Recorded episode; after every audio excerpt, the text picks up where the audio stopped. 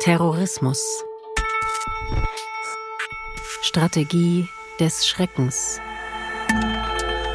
Ein Podcast der Bundeszentrale für politische Bildung. Folge 5. Terrorismus in der Bundesrepublik 1945 bis Ende der 60er Jahre von Thies Marsen.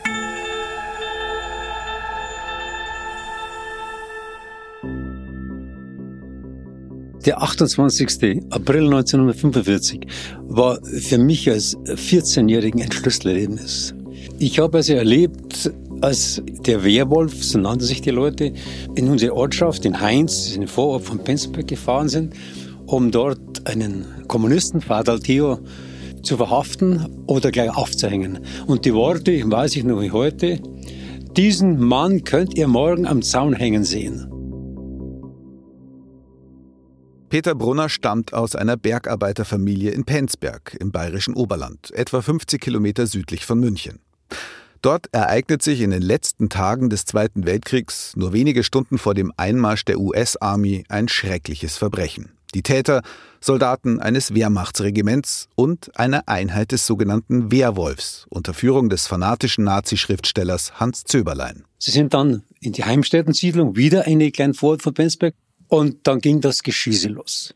Der Werwolf hat geschossen und diese Leute, wie der Kommunisten, Kirner und Kastel, haben sich sofort gewehrt, haben zurückgeschossen. Kastel wurde erschossen, Kirner nicht erschossen. Daraufhin sind die wieder abgezogen und am nächsten Tag, am 29. sah man dann die aufgehängt in der Früh, als wir zur Kirche gegangen sind, an den Bäumen hängen. 16 Männer und Frauen, eine davon hochschwanger, werden von den Nazischergen ermordet, weil sie Antifaschisten waren, weil sie kurz vor dem Einmarsch der alliierten Truppen den Nazi-Bürgermeister abgesetzt haben, um eine friedliche Übergabe ihrer Stadt zu ermöglichen. Die Penzberger Mordnacht ist die blutigste und bekannteste Terroraktion des sogenannten Wehrwolfs, einer mythenumrankten Organisation, die bis heute als Vorbild dient für Rechtsterroristen weltweit. Doch der Werwolf ist kein Mythos, betont der kanadische Historiker Perry Biddiscombe, Professor an der University of Victoria. Oh, oh nein, das ist alles andere als ein Mythos. Das war eine reale Organisation. Als ich in den 1980er Jahren mit meinen Forschungen begann, war die Vorstellung weit verbreitet, dass der Werwolf vor allem Propaganda war oder dass die Nazis es jedenfalls nicht geschafft haben, diese Idee in die Tat umzusetzen. Aber das haben sie. Meine Recherchen in US-amerikanischen, britischen und deutschen Archiven haben ergeben, dass das eine durchaus beachtliche Organisation war. Es war so etwas wie die letzte große Initiative des kollabierenden NS-Staates. Der Startschuss für den Werwolf fällt im Frühjahr 1944, als sich die Niederlage des Deutschen Reiches im Zweiten Weltkrieg längst abzeichnet. Nun, die Deutschen mussten einsehen, dass sie in Bedrängnis waren, dass der Krieg nicht sonderlich gut lief. Also haben im Frühjahr 1944 einige SS-Funktionäre begonnen, darüber nachzudenken, was zu tun ist, wenn die alliierten Truppen die deutschen Grenzen erreichen oder ins Deutsche Reich eindringen, wie man diese Gebiete dann verteidigen könnte. Und da keimte die Idee, eine Art Guerillatruppe aufzubauen. Gottlob Berger, der Chef des SS-Hauptamtes, war meiner Ansicht nach die treibende Kraft. Und es weist einiges darauf hin, dass auch der Name Werwolf auf ihn zurückgeht. Auch in der Hitlerjugend und in der Wehrmacht gibt es konkrete Vorbereitungen, sogenannte Stay-Behind-Einheiten aufzustellen für den Guerillakampf im Rücken der Front. Diese unterschiedlichen Initiativen werden erst gegen Ende des Krieges gebündelt unter dem gemeinsamen Namen Wehrwolf. Mainly the idea here, the prevailing idea here die zentrale Idee war, in den Grenzregionen unterirdische Bunker zu graben und kleine Teams aufzustellen, mit fünf oder sechs Leuten. In den Bunkern sollten Waffen und Vorräte versteckt werden, auf die die Teams dann zurückgreifen konnten, sobald die feindlichen Truppen vorbeigezogen waren, um dann im Rücken der Front Sabotageakte zu verüben oder Angriffe auf den Feind. Die Vorbereitungen laufen weitgehend geheim. Im Herbst 1944 macht der Reichsführer SS Heinrich Himmler allerdings erstmals eine öffentliche Andeutung, dass sich das NS-Regime auf einen Guerillakrieg vorbereitet. In einer Rundfunkansprache am 18. Oktober. Unsere Gegner müssen begreifen lernen.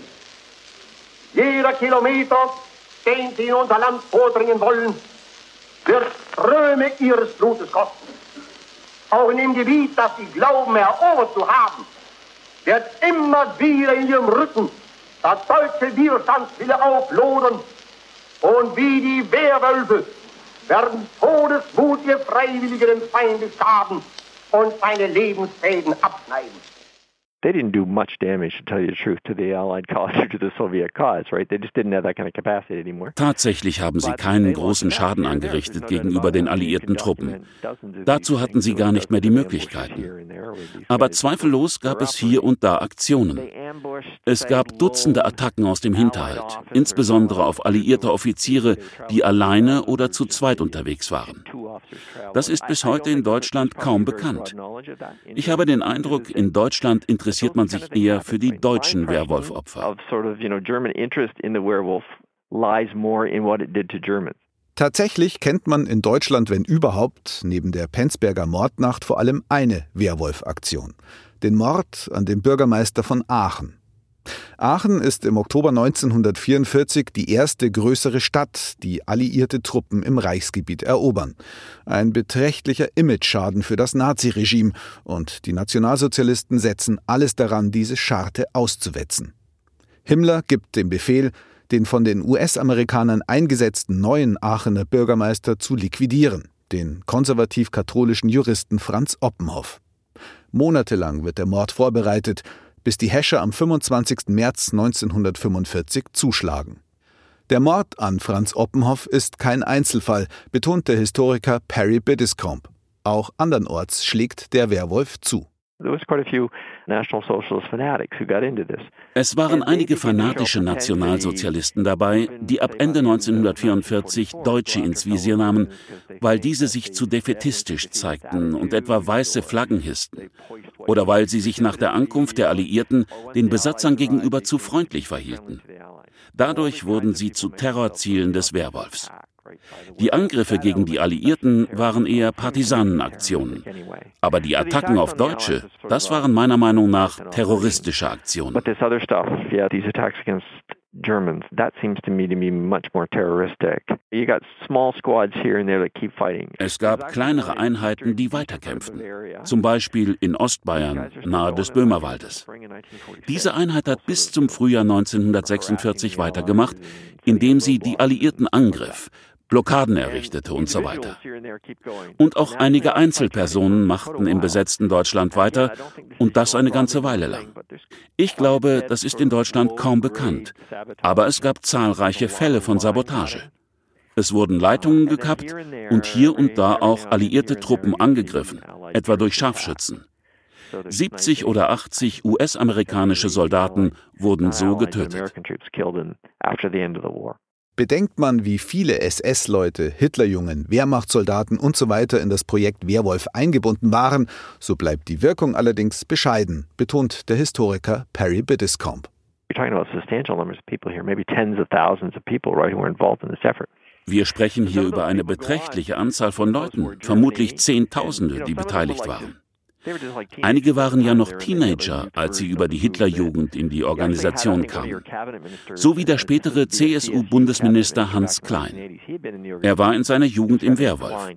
Er konnte aus diesem Denken ausbrechen und wurde eine wichtige Figur der bundesdeutschen Politik. Andere taten das nicht. So gab es 1959-60 in Westdeutschland eine Welle von antisemitischen Schmierereien, Schändungen von jüdischen Friedhöfen und so weiter. Und einer der Täter war ein ehemaliger Wehrwolf-Offizier.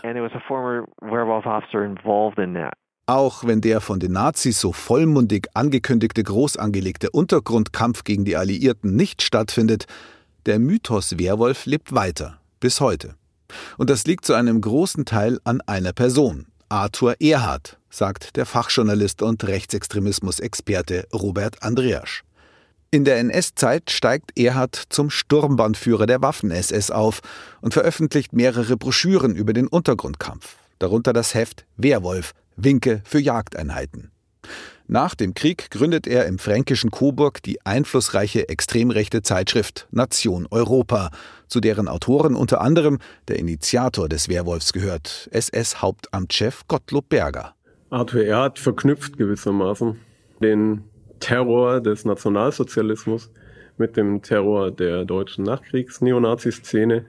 Arthur Erhard ein Heftchen verfasst, schon 1935, was eben das militärische Konzept des sogenannten Kleinkriegs vorstellt, also quasi ein Schulungsmaterial für eben terroristische Angriffe bereitstellte. Und dieses Material wurde am Ende des Zweiten Weltkriegs als die Niederlage der klassischen Armee, der Wehrmacht, offenbar wurde nochmal wichtig und zählte dann mit zur gewischten Propaganda wurde also nochmal erheblich äh, stärker verbreitet, dieses schon bestehende Heft. Und Arthur Erd selber hat dieses Heft und diese Agitation, diese Anleitung auch mitgenommen in die Neonazi-Szene der Bundesrepublik, denn er hat das in seiner Zeitschrift Nation Europa nochmal abgedruckt. Er geht schon davon aus, dass das mit eins derjenigen Pamphlete und Produkte ist, die die deutsche Rechtsterrorszene gelesen hat, die die Rechtsterrorszene informiert hat. Nicht das einzige, aber es ist schon so eine Grundlage, auch bis heute ist es noch so ein bisschen ein Kassenschlager bei rechten Versenden, aber auch ähm, großen Buchhändlern, nicht rechten Buchhändlern im Internet. Und er wird oft zitiert. Bis heute gibt es auch rechtsterroristische Gruppen, die sich als Wehrwolf-Einheit oder ähnliches äh, bezeichnen. Dieser Mythos beseelt ja Neonazis bis zum heutigen Tag und wird in Liedern von Rechtsrockbands besungen, wird in Gedichten abgefeiert und es ist eines der strategischen Pfeiler rechtsterroristischer Ideologie bis heute. Ab Anfang der 1950er Jahre, als Arthur Erhard die Neonazi-Zeitschrift Nation Europa gründet, entstehen in der Bundesrepublik auch mehrere neonazistische Jugendverbände, allen voran die Wiking-Jugend und der Bund Heimattreuer Jugend. Sie werden zu ideologischen Ausbildungsstätten für zahlreiche spätere rechte Gewalttäter und Terroristen. Friedhelm Busse, einer der führenden Köpfe der militanten Neonazi-Szene, bei dem die Polizei 1963 ein Kilogramm Dynamit findet. Heinz Lemke, der in den 1970er Jahren Dutzende geheime Waffendepots anlegt und zahlreiche Rechtsextremisten mit Waffen versorgt. Gundolf Köhler, der Bombenleger des Oktoberfest-Attentats 1980 Ottfried Hepp, dessen Hepp-Kecksel-Gruppe in den frühen 1980er Jahren mehrere Banküberfälle und fast ein Dutzend Sprengstoffanschläge auf US-amerikanische Soldaten und Einrichtungen verübt. Thomas Lemke, der Mitte der 1990er Jahre drei Menschen ermordet, darunter eine junge Antifaschistin und ein Neonazi-Aussteiger. Anton Pfahler, auf dessen Grundstück die Polizei in den 1990er Jahren Granaten, Maschinenpistolen und Munition findet.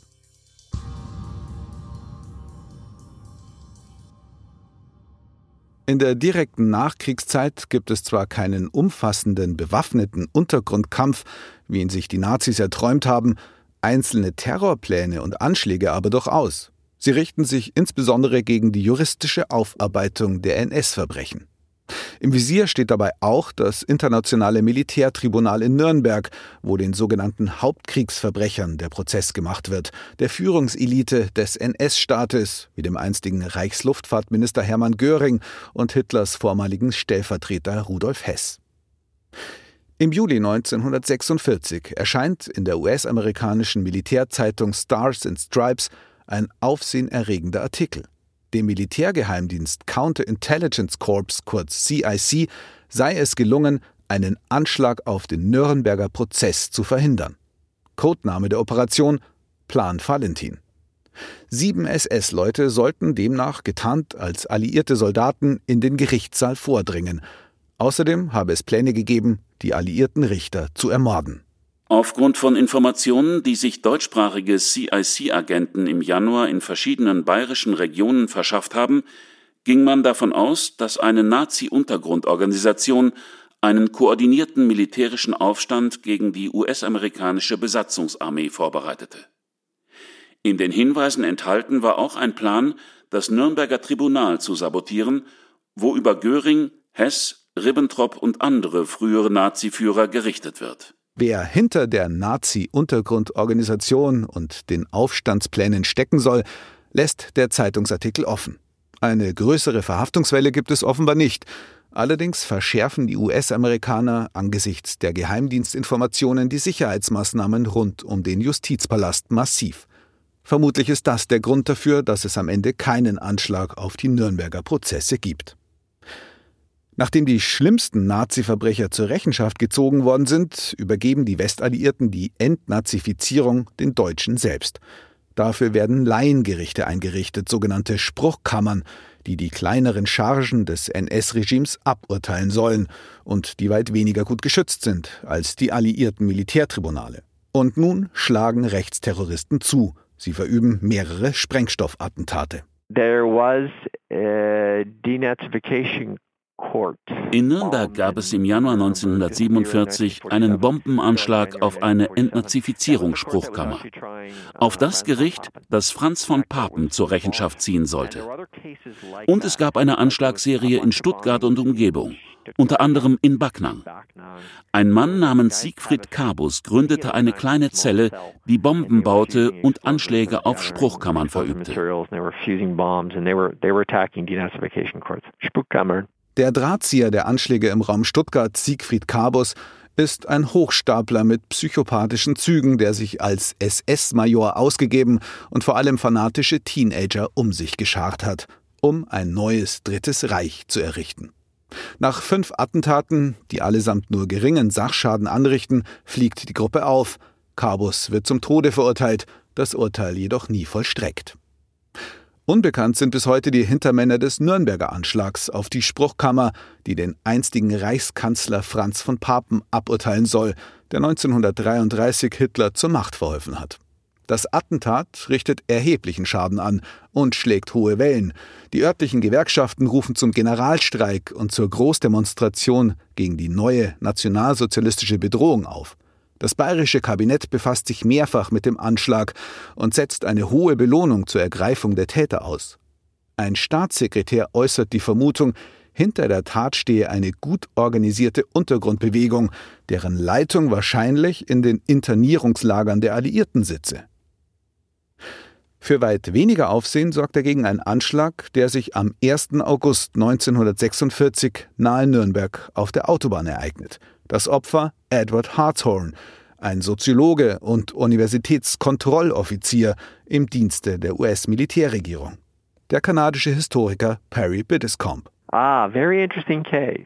So the Americans were having problems denazifying uh, German universities.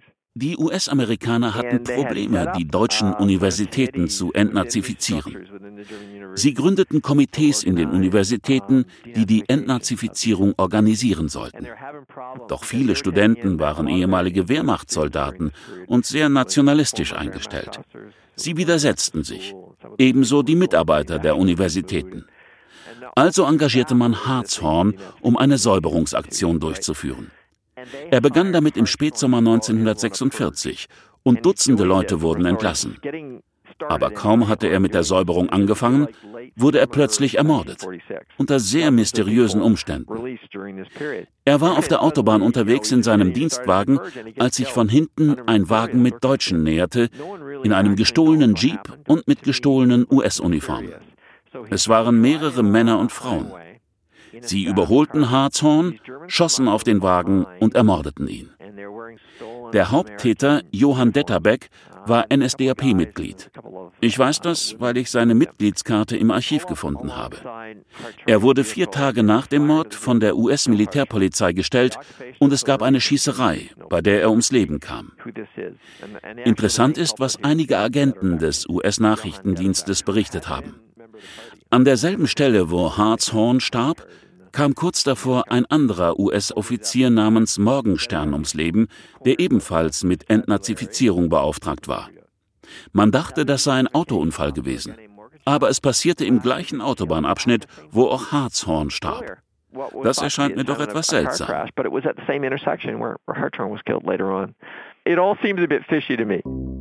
War der Mord an Edward Hartshorn ein gezielter Terroranschlag?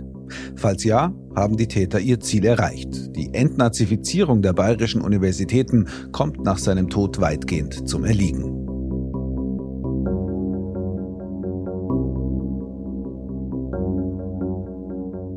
Nicht nur in den Universitäten, auch in anderen gesellschaftlichen und staatlichen Bereichen werden längst nicht alle NS-Belastete für ihre Taten zur Verantwortung gezogen.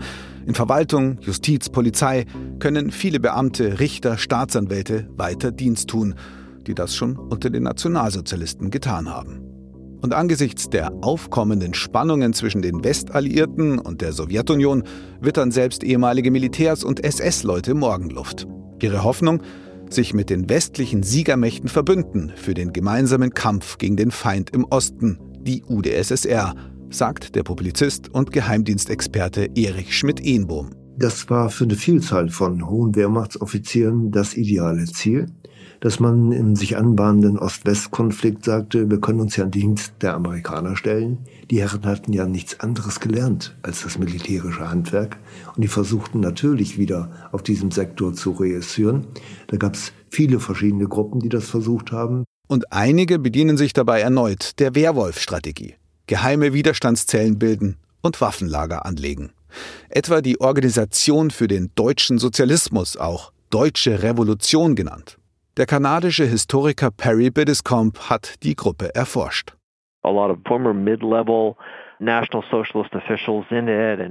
Mit dabei waren viele NS-Funktionäre und SS-Männer der mittleren Ebene.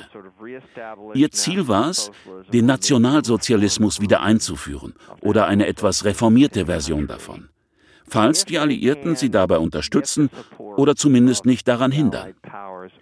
Das war zu der Zeit, als es die ersten Brüche gab zwischen den Westalliierten und der Sowjetunion, also die ersten Vorboten des Kalten Krieges. Man dachte, die Westalliierten würden den Deutschen gegenüber nun etwas nachsichtiger sein, weil man ihr Potenzial gebrauchen konnte. So wurde etwa in Hamburg ein Waffenlager eingerichtet für sogenannte Stay-Behind-Operationen im Falle eines Krieges zwischen den Westalliierten und den Russen. Falls die Russen vorrücken würden, wollte man sie im Rücken der Front attackieren. Die Alliierten bekamen das ziemlich schnell mit, denn an der deutschen Revolution waren hunderte Personen beteiligt. Ich denke, die Briten haben sie ein bisschen angelockt, haben ihnen Kontakte zur Verfügung gestellt. Vor allem, weil sie herausfinden wollten, welche Dimension das Ganze eigentlich hatte, bevor sie die Organisation dann aushoben. Das war im März 1947. Damals wurden an die 800 Leute verhaftet. Eine der zentralen Figuren der Gruppe ist ein berüchtigter Nazischerge, Klaus Barbie, ehemaliger Gestapo-Chef im französischen Lyon. Barbie und seine Mitverschwörer bauen ein Netzwerk von hunderten ehemaligen SS- und Gestapo-Leuten auf. Zentren der Untergrundbewegung sind Marburg, Hamburg und München. Anschläge verübt die Gruppe wohl nicht, verbirgt ist aber ein Raubüberfall auf eine jüdische Familie in Kassel, an dem Klaus Barbie beteiligt ist. Als Kriegsverbrecher steht Barbie zwar auf der Fahndungsliste der Alliierten und er wird auch mehrfach verhaftet, immer wieder aber gelingt ihm unter teils dubiosen Umständen die Flucht. Als seine Organisation im März 1947 ausgehoben wird, bleibt Barbie unbehelligt. Er wird nun von den US-Amerikanern sogar offiziell als Agent angeworben.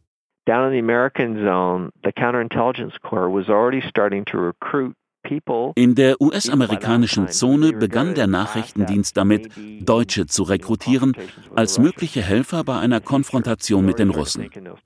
Man dachte sich, Leute wie Klaus Barbie wissen viel über die Kommunistische Partei in Frankreich. Schließlich war er während des Krieges in Frankreich. Sie wissen viel über die Kommunistische Partei in Deutschland. Sie wissen viel über Russland. Sie haben Geheimdiensterfahrung. Sie haben Kontakte, die man in Zukunft gebrauchen konnte. Es war also ironischerweise so, dass ein Teil des US-Geheimdienstes immer noch auf der Jagd nach Barbie war, während gleichzeitig andere Teile des Geheimdienstes ihn beschützten. Nun passiert also das, was sich viele einstige NS-Funktionsträger erhofft haben. Die Westalliierten, allen voran die US-amerikanischen Geheimdienste CIC und CIA, rekrutieren ehemalige Nazis als Helfer im Kalten Krieg gegen den neuen Feind im Osten. Und sie bauen sogar neue Netzwerke auf, die an den Wehrwolf der Nationalsozialisten erinnern und aus denen heraus sich terroristische Strukturen bilden. Etwa den Bund Deutscher Jugend, sagt der Geheimdienstexperte Erich Schmidt-Ehnbohm. Der Bund Deutscher Jugend, Technischer Dienst, war eine Idee der CIA aus dem Jahre 1949. Die militärisch-operative Idee dabei war, Stay-Behind-Gruppen zu bilden, die im Falle eines sowjetischen Überfalls im Hinterland des Gegners militärische Aufklärung und Sabotageakte verüben sollten. Der Laden wurde 1949 aus der Taufe gehoben, wuchs sehr schnell an auf 18.000 Mitglieder 7000 davon ausgebildete Partisanen im Zentralverband in Frankfurt, aber auch in zahllosen Landesverbänden. Und darin fanden sich ausgesprochen viele ehemalige SS-Leute oder Angehörige anderer NS-Nachrichtendienste. Der Bund Deutscher Jugend wird von seinem Gründer und Vorsitzenden, dem Publizisten Paul Lüth, ganz offiziell im Vereinsregister von Frankfurt am Main eingetragen. Innerhalb des BDJ formiert sich allerdings eine Geheimorganisation der Technische Dienst, kurz TD. Mit Geldern der CIA wird in Waldmichelbach im Odenwald ein Schulungszentrum aufgebaut, wo die Teilnehmer auch im Guerillakampf ausgebildet werden. Führungsfigur des technischen Dienstes ist ein ehemaliger Wehrmachtsoffizier, Dieter von Glan. Der TD hatte noch eine ganz andere Agenda als die militärpolitische. Er wollte nämlich bereits im Vorfeld eines Krieges, also in Spannungs- und Krisenzeiten, den innenpolitischen Gegner neutralisieren. Das waren zum einen natürlich die Kommunisten und zum anderen aber auch Sozialdemokraten, bis hin zu führenden Sozialdemokraten wie dem niedersächsischen Ministerpräsidenten Wilhelm Kopf. Der BDJ plante, im Fall von Spannungen diese Mitglieder der Kommunisten und der SPD in seine Gewalt zu bringen, streckenweise zu liquidieren. Das Ganze ist aufgeflogen, als ein Whistleblower, ein ehemaliger SS-Hauptsturmführer, sich bei der Frankfurter Polizei geoutet hat. Die ganzen Strukturen dieses Dienstes, die er als Angehöriger der Ausbildungstruppe der Partisanenschule in Waldmichelbach kennengelernt hatte. Und daraufhin gab es natürlich einen Eklat im Hessischen Landtag, eine Untersuchung durch die Polizei. Und die Regierung Adenauer hat anschließend versucht, das alles zu vertuschen. Daraufhin wurde der TD Ende 1953 endgültig aufgelöst. Parallel zum TD gab es noch eine ganze Reihe von Netzwerken der CIA, voran das Netzwerk der CIA-Station in Karlsruhe. Die hießen Kiebitz-Netzwerke und sie waren ähnlich aufgebaut wie der technische Dienst und haben in ähnlicher Weise sich abgestützt auf ehemalige NS-Mitarbeiter. Meistens bleibt es bei Terrorplanungen. Eine Organisation jedoch, ebenfalls eine Gründung der US-amerikanischen Nachrichtendienste, schreitet zur Tat. Die Kampfgruppe gegen Unmenschlichkeit. Sie wird allerdings nicht in der Bundesrepublik aktiv, sondern in der DDR, sagt der Fachjournalist Robert Andreasch. Bei den zwei großen Organisationen, aus denen Rechtsterror hervorgegangen ist oder dessen Planungen, sind ja im Westen der Bund Deutsche Jugend und im Osten die Kampfgruppe gegen Unmenschlichkeit. Und beides sind jetzt mal primär äh, keine terroristischen Organisationen, sondern Großorganisationen. Die Kampfgruppe gegen Unmenschlichkeit, ein Netzwerk gegen das stalinistische Regime. Aber in beiden gibt es die Ausbildung von Parallelstrukturen, die eben terroristisch loslegen sollen. Das ist beim Bund Deutsche Jugend der sogenannte technische Dienst. Und das ist eine rechtsterroristische Struktur innerhalb der Kampfgruppe gegen Unmenschlichkeit, klar, weil sich da natürlich äh, wahnsinnig viele ehemalige Nationalsozialisten angeschlossen hatten. Und die sind jetzt offensichtlich auch bereit, dem Ganzen mit Sabotageaktionen, Morden, Anschlägen nachzuhelfen. Auf dem Gebiet der DDR hat es eine Menge Anschläge auf Eisenbahnverbindungen und Brücken beispielsweise gegeben, aber vor allem auch Sabotageaktionen, aber auch solche Sachen wie Geld- und Briefmarkenfälschungen sind berichtet, die quasi das Land unterminieren sollten, stören sollten, destabilisieren sollten. Und die haben nicht nur Propagandaarbeit in der DDR geleistet, sondern auch Sabotageakte auf Werften, Betrieben und dergleichen verübt, teilweise aus eigenem Antrieb und gegen den Willen ihrer CIA-Offiziere, die eigentlich davon ausgingen, dass man in Friedenszeiten das nicht riskieren sollte, um nicht aufzufliegen.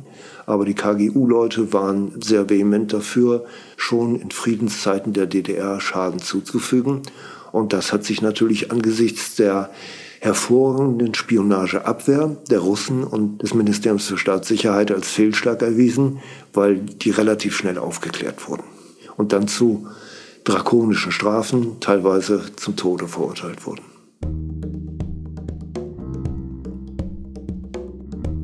Die Front im Kalten Krieg läuft mitten durch das geteilte Deutschland. Dementsprechend werden BRD und DDR Schauplatz eines geheimen Krieges der Nachrichtendienste. Es gab eine Vielzahl von Entführungen und einzelne politische Morde in den 1950er Jahren, wo der DDR-Nachrichtendienst geflohene DDR-Bürger, die aus dem Sicherheitsapparat kamen, in der Bundesrepublik Deutschland gefangen genommen und über die Zungengrenze verschleppt hat, um sie dann zu langjährigen oder lebenslangen Haftstrafen zu verurteilen. Sabotageakte selbst gab es nicht, aber es gab dieses Gespenst in der Organisation Gehlen die gingen schon damals davon aus, dass über die Schweiz und Österreich Angehörige der DDR-Sicherheitsorgane einsickern würden, Unruhe verbreiten um dann bei einem militärischen Angriff des Ostens schon mal hier Positionen besetzen zu können. Aber entsprechende Pläne aus Seiten der DDR die sind nie öffentlich geworden. Auch in der Stasi-Unterlagenbehörde gibt es keine Indizien dafür, dass diese Befürchtungen der Organisation Gehlen irgendeinen substanziellen Grund hatten. Die Organisation Gehlen, benannt nach ihrem Leiter, dem einstigen Wehrmacht-Generalmajor Reinhard Gehlen, ist die Vorläuferorganisation des Bundesnachrichtendienstes BND, des Auslandsgeheimdienstes der Bundesrepublik Deutschland. Die Paranoia innerhalb der Organisation vor einer kommunistischen Unterwanderung oder gar kommunistischem Terror hängt auch damit zusammen, dass Gehlen gezielt einstige Angehörige des Sicherheitsapparats der Nazis um sich schart, insbesondere Wehrmachtsoffiziere, SS- und Gestapo-Männer.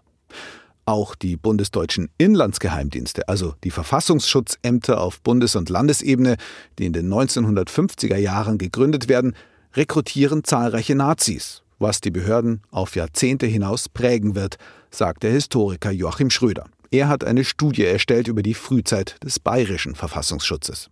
Ich habe schon das Gefühl, dass durch diese Übernahme von solchen Spezialisten in die Landesämter schon ein gewisser Geist in dieser Behörde entstanden ist, der eben eine gewisse Ausrichtung hatte, also eine ganz klare, natürlich antikommunistische Ausrichtung. Und dass das schon lange Nachwirkungen hatte, dass man einfach unterstellt, dass eben eine, eine sehr starke Gefahr von links ausgeht, während auf der anderen Seite Gefahren, die von der rechten Seite ausgingen, also gerade jetzt aus dem terroristischen Bereich, also ich denke mal an die 70er Jahre, Otto Hoffmann oder dann Oktoberfestattentat, das ist schon auffällig, wie sehr das halt immer übersehen worden ist. Im Bayerischen Landesamt für Verfassungsschutz dürfen eine ganze Anzahl von Polizisten und Geheimdienstlern, die unter den Nazis Karriere gemacht haben, genau dort wieder anknüpfen, wo sie 1945 aufgehört haben, bei der Verfolgung von Antifaschisten. Etwa Josef Schreieder, während des Krieges Leiter der NS-Spionageabwehr in den besetzten Niederlanden. Zehn Jahre später wird er Leiter der Spionageabwehr im Bayerischen Verfassungsschutz. Oder drei Polizeibeamte, die Mitte der 1930er Jahre maßgeblich dafür verantwortlich gewesen sind, den kommunistischen Widerstand in München komplett zu zerschlagen und unzählige Menschen ins Zuchthaus oder ins KZ zu bringen. Dafür haben sie gezielt V-Männer, also Spitzel in der kommunistischen Szene angeworben. Das ist ein ziemlich trauriges Kapitel, weil natürlich diese V-Mann-Führer für den Tod und das Leid von Hunderten von Menschen verantwortlich gewesen sind. Das waren Heilmannseger, Blümelhuber und ein dritter noch, Franz Regnert. Und dieselben drei Personen, die eben die Widerstandskämpfer ans Messer geliefert haben, die sitzen eben dann im Landesamt und haben eben auch natürlich das profunde Wissen über diese zahlreichen Spitzel, die man eben dann im kommunistischen Milieu benutzt hat. Und die wurden teilweise nach 45 weiterverwendet. 1956 wird die kommunistische Partei KPD in der Bundesrepublik verboten. In dem Verfahren vor dem Bundesverfassungsgericht werden auch Terrorismusvorwürfe laut.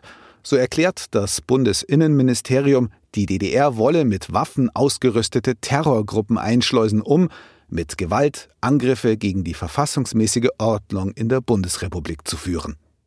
Kommunistinnen und Kommunisten werden nun erbittert verfolgt. Auf Seiten der staatlichen Verfolger viele einstige Nazis, unter den Verfolgten viele, die schon in der NS-Zeit in Zuchthaus oder KZ inhaftiert gewesen sind. So wie der Münchner Ernst Grube.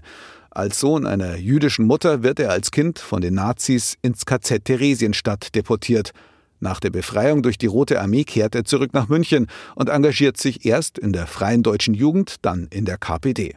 Beide Organisationen werden verboten. Doch Grube ist weiter aktiv, trifft sich heimlich mit Genossen, verteilt Flugblätter und illegale Zeitungen, die oftmals in der DDR gedruckt werden. In meiner Tätigkeit für die Partei brauchten wir einen Lagerraum, um das angelieferte Material zu lagern und von dort aus dann zu verschicken.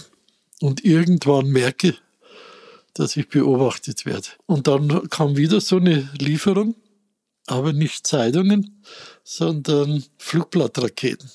Und die wollten wir am Justizpalast unterbringen, um die dort aufzustellen im Gebüsch und dann loszulassen. Und ich habe die umgeladen und fahre dann rüber zur Kapuzinerstraße und muss bei Rot halten. Und bevor grün war, hatte ich schon die Handschellen dort, war schon am anderen Straßenrand drüben und war schon raus. so schnell ist es gegangen. Ernst Grube wird unter Terroranklage gestellt, nach Karlsruhe gebracht und inhaftiert. In Isolationshaft. Also von der ersten bis zur letzten Minute ohne jeden Kontakt. Hofgang nur allein. Also wie ein Schwerverbrecher. Und das galt ja nicht nur für mich, sondern für die anderen genauso. Da wirst moralisch schon, schon abgedrückt. Und dann bin ich krank geworden. Und zwar ziemlich die Justiz der Bundesrepublik betrachtet Ernst Grube und seine Mitstreiter, fünf von ihnen ehemalige KZ-Häftlinge, als Hochverräter. Am 16. Juli 1959 fällt das Urteil vor dem Bundesgerichtshof. Ernst Grube wird schuldig gesprochen wegen Zuwiderhandlungen gegen das Verbot der KPD, Geheimbündelei in staatsgefährdender Absicht und Vergehen gegen das Sprengstoffgesetz wegen der Flugblattraketen.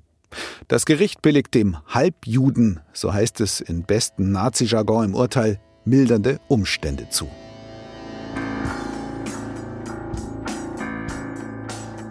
Im Sommer 1961 erreicht die Konfrontation zwischen West und Ost einen neuen Höhepunkt. Am 13. August sperrt die DDR-Führung die Zonengrenze zwischen den Berliner Westsektoren und dem Ostsektor ab und beginnt damit, befestigte Grenzanlagen zu errichten der Startschuss zum Bau der Berliner Mauer.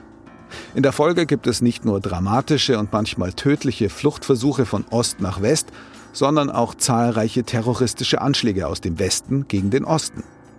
Ein Bericht der Westberliner Schutzpolizei aus dem Jahr 1962 verzeichnet allein für das erste Jahr nach dem Mauerbau fünf Brand- und sieben Sprengstoffanschläge auf den antifaschistischen Schutzwall, wie er von der DDR-Führung genannt wird. Auch das sowjetische Reisebüro Intourist im Westberliner Stadtteil Wilmersdorf wird von einer Bombe verwüstet. Das Westberliner Büro der DDR-Staatspartei SED durch einen Brandanschlag. Vermutlich steckt dahinter die Vereinigung 17. Juni, eine Organisation geflohener DDR-Dissidenten, laut Einschätzung des Ministeriums für Staatssicherheit der DDR eine Terrororganisation faschistischer Prägung. Der Westberliner Generalstaatsanwalt nimmt Ermittlungen gegen die Gruppe auf, stellt sie allerdings schließlich ein.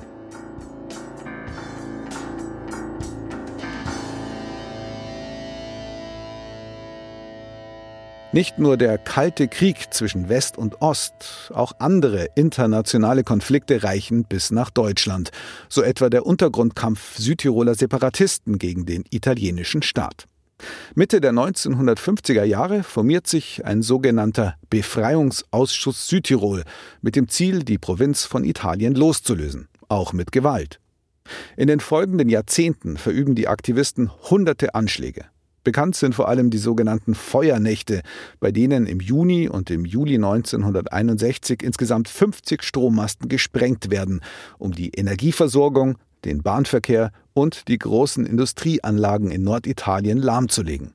Auch Deutsche sind beteiligt, sagt der Fachjournalist Robert Andreasch. Hier haben eine ganze Reihe extremen Rechte in Deutschland, seien sie aus Burschenschaften, seien sie aus neonazistischen Gruppen, andocken können, die dort massiv unterstützt haben, hingefahren sind, selber Anschläge begangen haben und sich später auch um die aus Italien geflohene rechten Kämpfer gekümmert haben.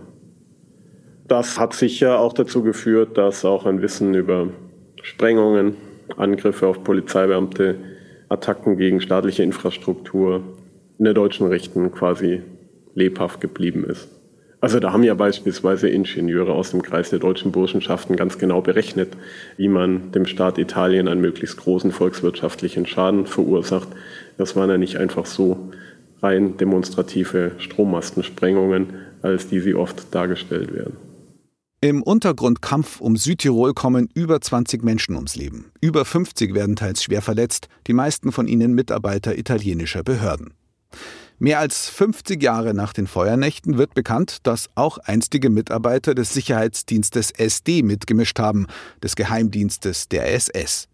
Laut einem streng geheimen Vermerk, der 2013 von der Bundesregierung freigegeben wird und den der Spiegel öffentlich macht, haben die Altnazis einen internen Nachrichtendienst aufgebaut, über den vermutlich auch Sprengstoff für die Separatisten nach Südtirol geliefert worden ist. Mit dabei Agenten des Bundesnachrichtendienstes mit SS-Vergangenheit. Zudem gebe es Querverbindungen zum Bundesamt für Verfassungsschutz.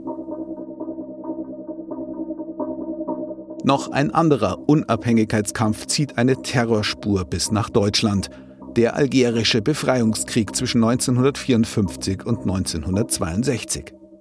Angeführt von der marxistisch-nationalistischen FLN erheben sich weite Teile der algerischen Bevölkerung gegen die französische Kolonialmacht. Die reagiert mit brutaler Gewalt, Folter und Mord, nicht nur in Algerien, sondern auch in Frankreich, wo die Polizei bei einer friedlichen Großdemonstration von Algeriern in Paris hunderte Menschen erschießt, erschlägt oder in der Seine ertränkt. Und auch in Deutschland. Hier verübt die Terrorgruppe La Main Rouge mehrere Anschläge, durch die ab Mitte der 1950er Jahre mindestens vier Unterstützer der algerischen Unabhängigkeitsbewegung ermordet und zahlreiche Personen teils schwer verletzt werden. Bei mehreren Bombenanschlägen in Hamburg, die La Main Rouge zugerechnet werden, wird unter anderem ein Frachter im Hamburger Hafen teilweise versenkt. Drahtzieher der Roten Hand ist der französische Geheimdienst, sagt der Publizist Erich Schmidt-Ehnbohm. Und so wurde am 5. November 1958 der Abgesandte der FLN, Acene, vor der tunesischen Botschaft in Bonn erschossen. Damals hieß es von unbekannten Tätern. Aber aus den Memoiren des damaligen französischen Geheimdienstchefs Konstantin Melnik wissen wir, dass es eine Operation des französischen Nachrichtendienstes war. Im Jahre 1959 gab es dann drei weitere Mordanschläge auf FLN-Vertreter. Der zweite Faktor ist, dass die FLN ein Waffenbeschaffungsbüro in Darmstadt hatte und versucht hat, deutsche Waffenhändler zu bewegen, der FLN Waffen zu liefern, was die auch getan haben. Und auch das rief wieder die französischen Nachrichtendienste auf den Plan. So wurde im März 1959 der Frankfurter Waffenhändler Georg Puchert Opfer eines Autobombenattentats. Das hat ihn zerfetzt. Und im November 1960 gab es dann in München einen weiteren Anschlag auf den Waffenhändler Wilhelm Beißner einen ehemaligen SS-Obersturmbannführer, der auch eng mit dem Bundesnachrichtendienst zusammengearbeitet hat. Beißner verlor dabei ein Bein, wurde nicht getötet und er hat dennoch in den Folgejahren weiter Waffenexporte für die FLN organisiert, vorwiegend über Ägypten.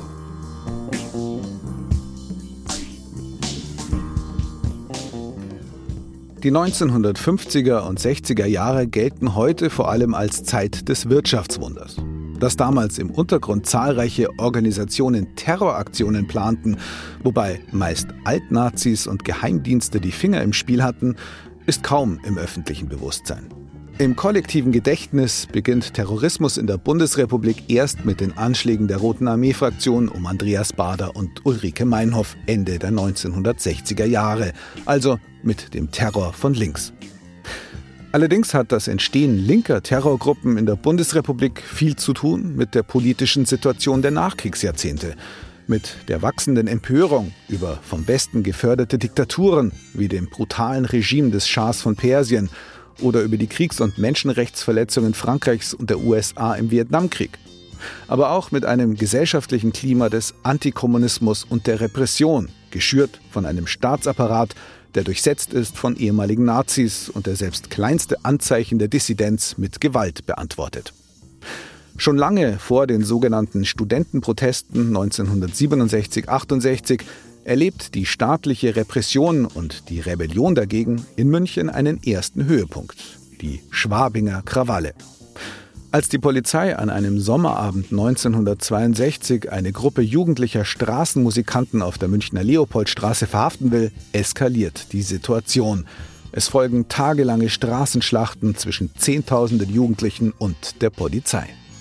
Unter den jugendlichen Protestteilnehmern ist auch der spätere RAF-Terrorist Andreas Bader. Für den 19-Jährigen, wie für viele andere, ist die Eskalation der Gewalt in München ein Schockerlebnis. Seine Mutter berichtet später, ihr Sohn habe unter dem Eindruck der Schwabinger Krawalle gesagt, in einem Staat, wo die Polizei mit Gummiknüppeln gegen singende junge Leute vorgeht, da sei etwas nicht in Ordnung.